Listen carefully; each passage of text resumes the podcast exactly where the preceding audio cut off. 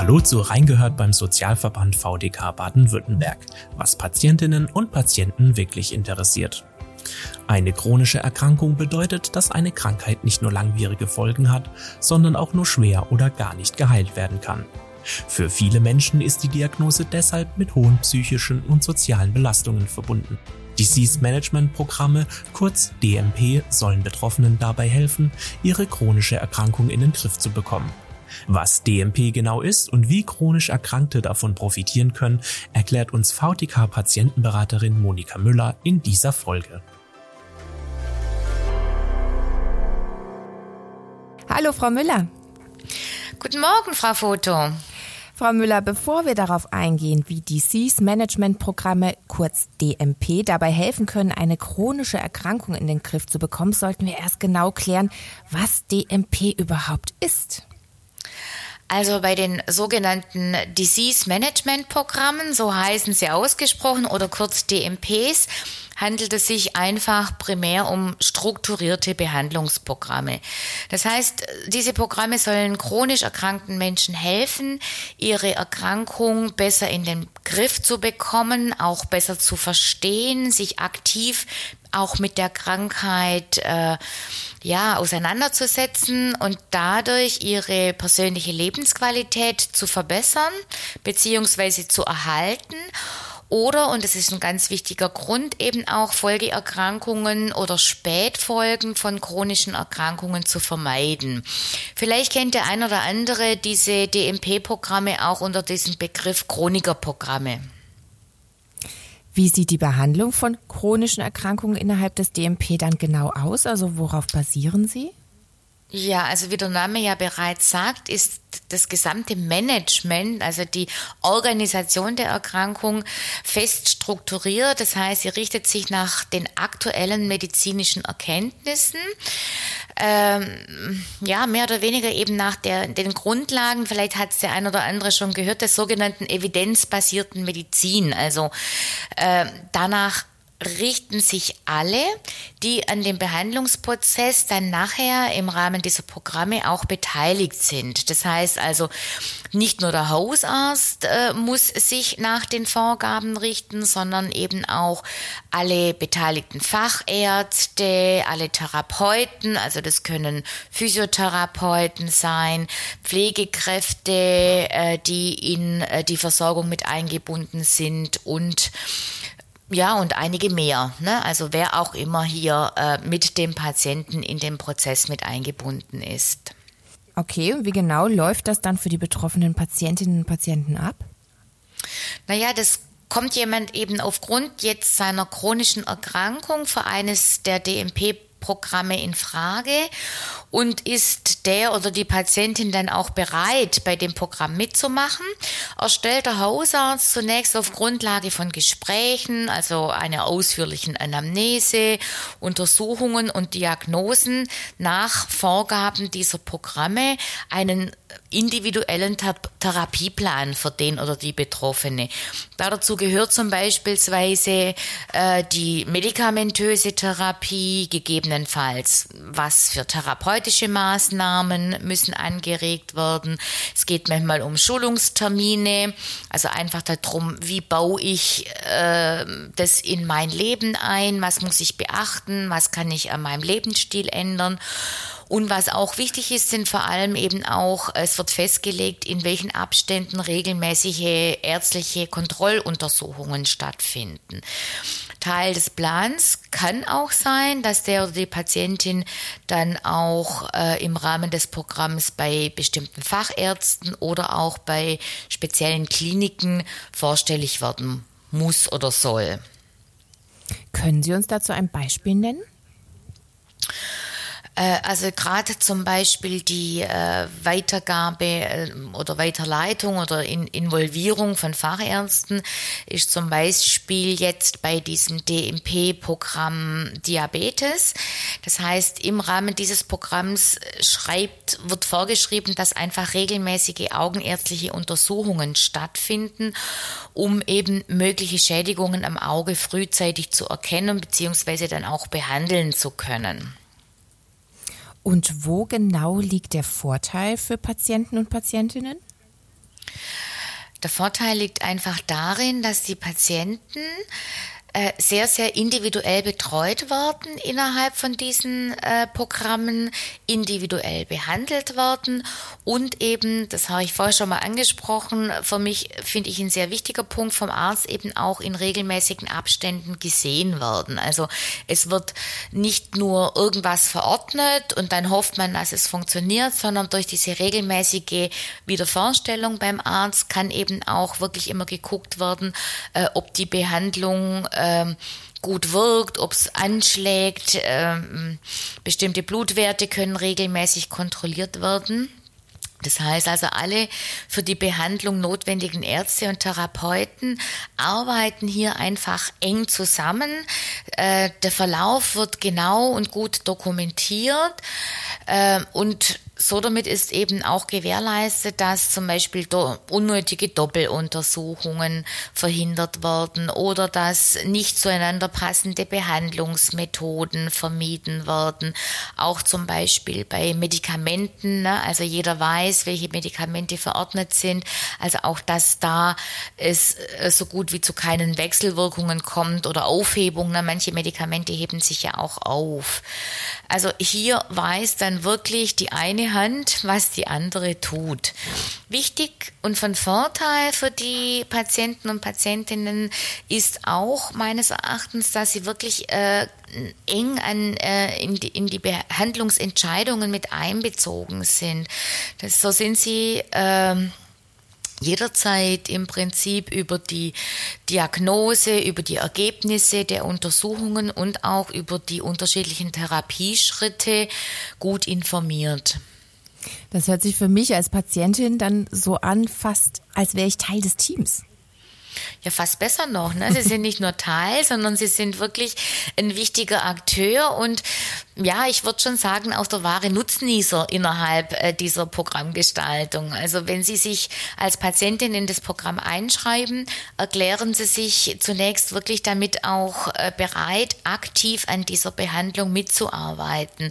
Zum Beispiel, indem Sie regelmäßig alle drei oder sechs Monate eine Ärztin oder einen Arzt aufsuchen es bedeutet also, dass sie zwar bestimmte Pflichten haben, die sie wahrnehmen müssen, aber eben im Gegenzug müssen alle teilnehmenden Fachleute, also hier wieder die Ärzte, Mitarbeiter Kliniken, Therapeuten, Pflegekräfte, Anbieter von Schulungen sich auch verpflichten, die vorgegebenen Qualitätskriterien und die Behandlungspläne einzuhalten.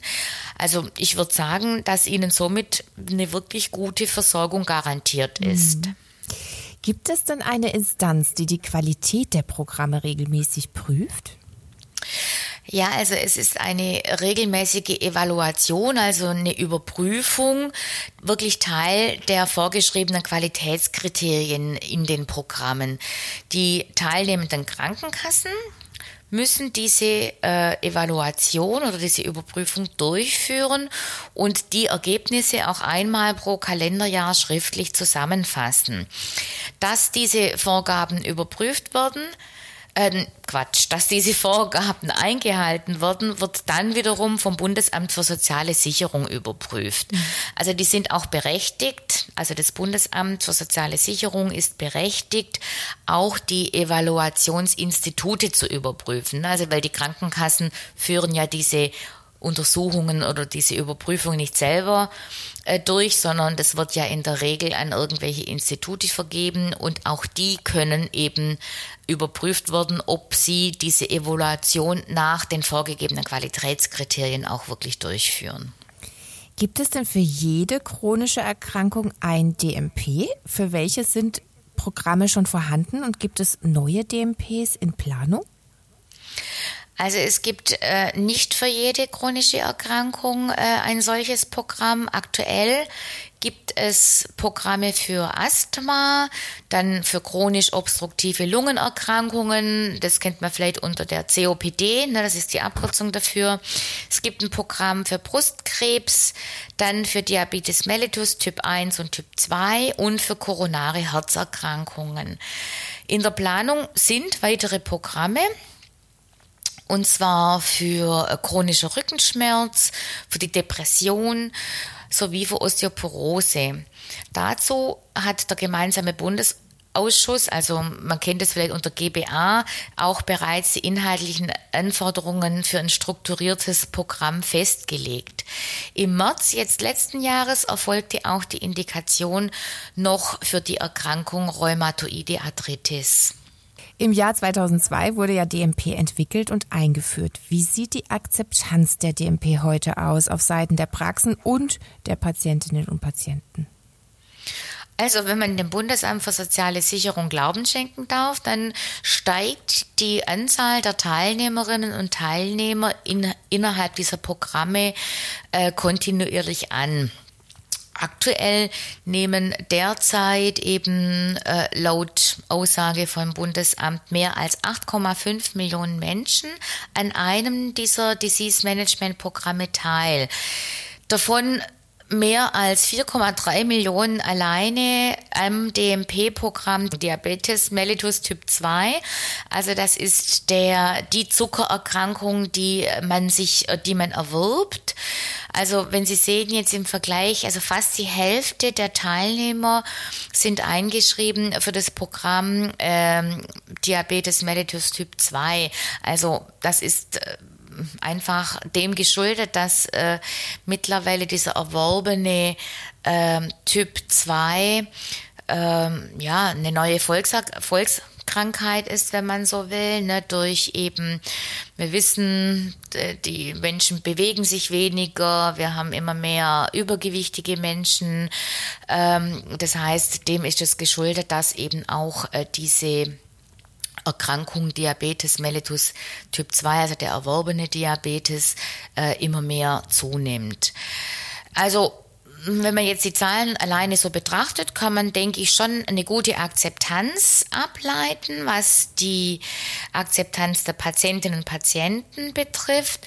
Ähm, inwieweit die Akzeptanz in den Arztpraxen oder dem behandelnden Therapeuten, Ärzten, Fachärzten, wie auch immer äh, vorhanden ist. Dazu gibt es leider keine Daten oder beziehungsweise zumindest habe ich keine dazu gefunden. Die Akzeptanz ist da und es handelt sich ja offensichtlich um Programme in der Gesundheitsversorgung, die wichtig sind. Warum gibt es dann immer noch viele Menschen, die nichts davon mitbekommen haben oder sie nicht kennen? Ja, das kommt vermutlich daher, dass äh, eben diese Menschen keine dieser Erkrankungen haben. Gott sei Dank muss man ja sagen. Aber wenn man, wenn Sie das jetzt so ansprechen, ähm, kann man auch hier vielleicht noch Verbesserungspotenzial äh, ableiten. Ähm, prinzipiell hat man ja mit Einführung der DMPs die Versorgung für die Menschen mit den benannten chronischen Erkrankungen ähm, oder für die Menschen eine enorme Verbesserung erreicht, da sich eben diese Programme mit den Qualitätskriterien nach der evidenzbasierten Medizin ausrichten. Für mich stellt sich aber wirklich hier die Frage, inwieweit ähm, einfach sichergestellt ist, dass chronisch Kranke überhaupt zum Arzt gehen. Also das ist einfach ein Problem. Ähm, weil es gibt ja chronische Erkrankungen, wo die Menschen per se jetzt vielleicht auch nicht gleich erkennen oder als nicht so schlimm abtun, äh, wie auch immer. Diabetes Typ 2 zum Beispiel, wenn nie ein Blutzucker gemessen wird, woher will jemand äh, feststellen, dass er hier ein Problem hat? Also für mich eine wichtige Sache, die man mit bedenken sollte, wie erreicht man Menschen, also auch im Speziellen jetzt so vulnerable Gruppen oder oder auch Menschen in strukturschwachen Gebieten, also das heißt, wo es nur wenige Ärzte gibt oder wo die Fahrt zum Arzt ähm, fast unmöglich ist, also bezüglich ähm, mit öffentlichen Verkehrsmitteln so gut wie nicht machbar. Ähm, je, nicht jeder hat Angehörige, die äh, einen zum Arzt fahren können. Und was natürlich auch in Zukunft äh, eine sehr wichtige Gruppe von Patienten darstellen wird, sind einfach Menschen aus anderen Kulturen. Da muss man einfach beachten, warum gehen die nicht zum Arzt? Liegt es da dran? Oder brauchen die eine Ärztin, wenn das Frauen aus bestimmten Glaubensrichtungen sind? Äh, das sind einfach äh, für mich so Kriterien, die aktuell wenig Beachtung finden. Und da sehe ich ein großes Verbesserungspotenzial, wobei ich dazu sagen muss, das sehe ich jetzt nicht nur im Rahmen Rahmen der DMP-Programme, äh, sondern allgemein in der Gesundheitsversorgung. Das heißt, Prävention und Gesundheitsförderung muss einfach mehr und stärker gefördert werden. Und da sehe ich auch einen ganz klaren Bildungsauftrag in den Schulen, was eine gute Gesundheitsversorgung betrifft. Und äh, ich sehe hier das auch als ganz klar primäre Aufgabe unserer Politik. Denn äh, ja, was nützt ein tolles Programm, wenn die, die es nutzen sollen, einfach äh, nicht davon wissen oder mhm. wie auch immer aus irgendwelchen Gründen nicht anwenden können. Das wäre als Beispiel, wenn sie irgendjemand eine super tolle Lampe schenken, dabei aber leider vergessen haben, dass es in dem Haus äh, gar keinen Strom gibt, ne? sondern dass sie ihm vielleicht besser zehn Kerzen geschenkt hätten, wenn sie sich da mhm. vorher äh, mehr oder weniger sich Gedanken drüber gemacht hätten. Kommen wir noch zum praktischen Teil, Frau Müller, in dem Sie unseren Zuhörerinnen und Zuhörern eine Hilfestellung geben können. Zunächst muss ich als Patientin oder Patient ja wissen, ob es für meine chronische Erkrankung ein DMP gibt. Wie komme ich denn an diese Information ran? Na, also wenn Sie wissen, dass Sie eine chronische Erkrankung haben, äh, kann man ja heutzutage einfach mal das mit dem Internet probieren. Ne? Einfach geben Sie ein DMP und dann die, Ihre chronische Erkrankung und dann äh, gibt es in der Regel schon den ein oder anderen Treffer, der Ihnen weiterhelfen kann. Ansonsten ähm, sprechen Sie einfach gezielt Ihren Hausarzt darauf an oder fragen Sie auch bei Ihrer Krankenkasse nach, weil das sind ja diejenigen, die diese ähm, Programme im. Prinzip auflegen, genau. Und wie geht es dann weiter? Wie kann ich an einem DMP dann tatsächlich teilnehmen? Also Grundlage ist, dass der Arzt zunächst wirklich eine gesicherte Diagnose für ihre chronische Erkrankung stellt. Das ist das eine. Eine andere wichtige Voraussetzung, das haben wir auch schon gehabt, ist einfach die, ihre Bereitschaft, ne, aktiv an diesem Programm dann auch teilzunehmen. Wir haben es ja schon mal angesprochen.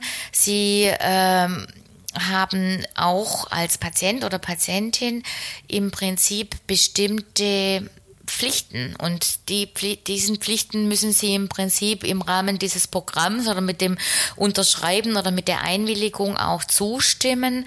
Äh, was auch wichtig ist, dass Sie Ihre Einwilligung geben müssen äh, zur Verarbeitung äh, Ihrer personenbezogenen Daten. Also insbesondere eben auch der Behandlungsdaten.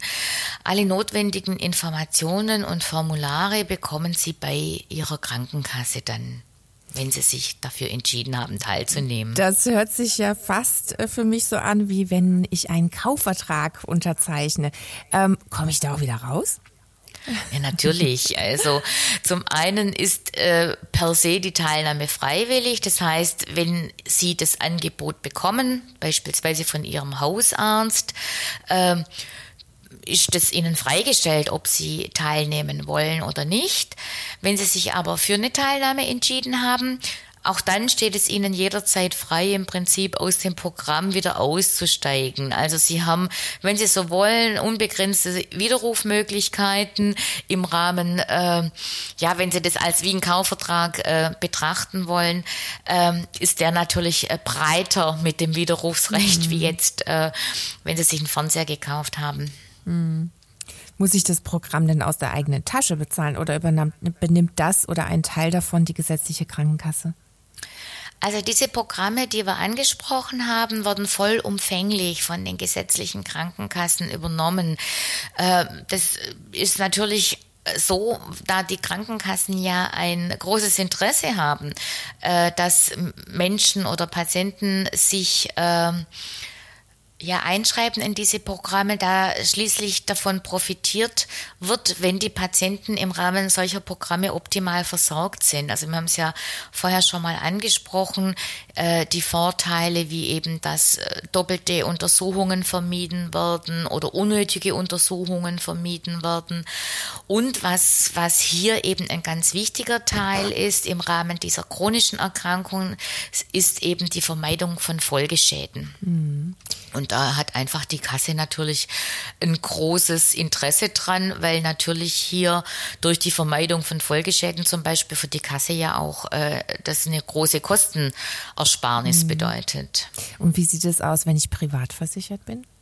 Na, da gibt's leider nicht die Möglichkeit, an solchen Programmen teilzunehmen. Zumindest äh, wird's nicht von den privaten Krankenkassen übernommen. Das heißt, da zahlt man es aus der eigenen Tasche. Wenn man das möchte, kann man natürlich das auch äh, als Selbstzahlerleistung äh, wahrnehmen. Mhm.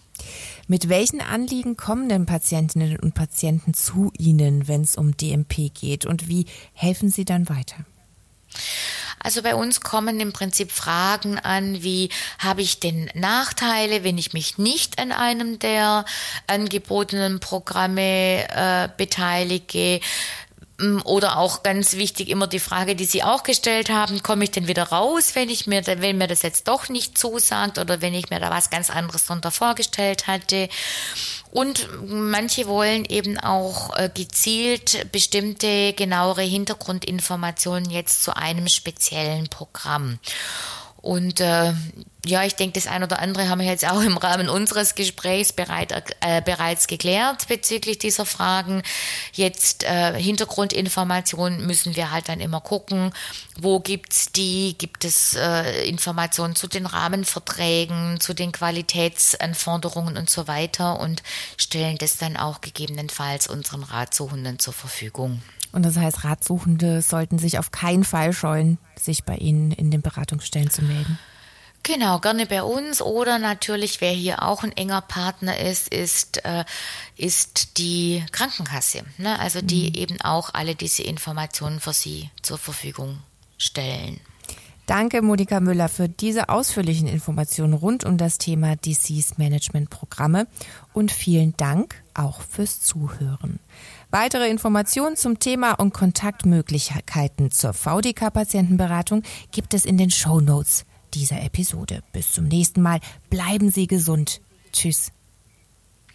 Auch von mir. Tschüss.